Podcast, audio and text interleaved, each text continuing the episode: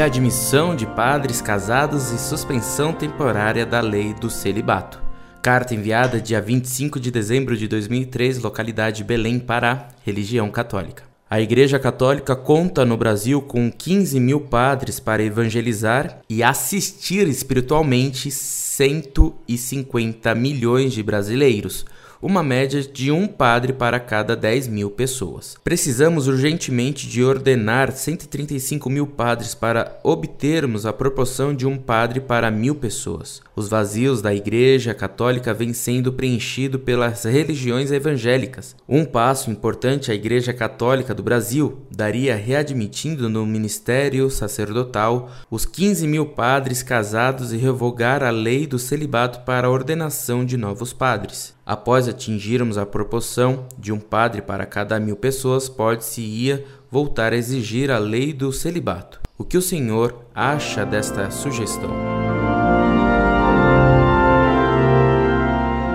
Muito prezado, salve Maria. Deus lhe conceda um ano cheio de graças e entre elas a de fazer bons cálculos. Você erra muito nas suas contas. A desproporção entre sacerdotes e povo a evangelizar era muito maior quando Cristo mandou seus doze apóstolos evangelizarem o mundo. Doze apóstolos converteram o mundo. Quando os jesuítas vieram ao Brasil, eram seis para alguns milhões. São Francisco Xavier estava sozinho diante da Ásia e converteu multidões. Isso porque mais vale um padre santo do que milhares de padres tíbios. O que converte o povo, meu caro?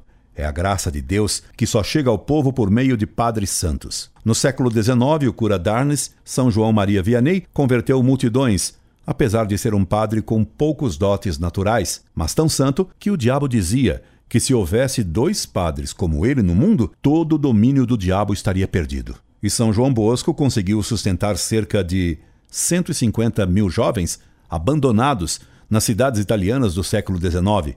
Deus, meu caro, não precisa de número, precisa de boa vontade de poucos para que fique mais patente a ação sobrenatural.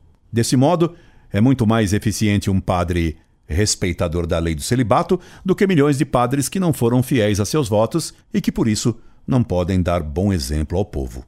Esperando ter-lhe feito compreender que a ação de Deus é sobrenatural e que os cálculos humanos nada valem diante da ação da graça, me despeço atenciosamente.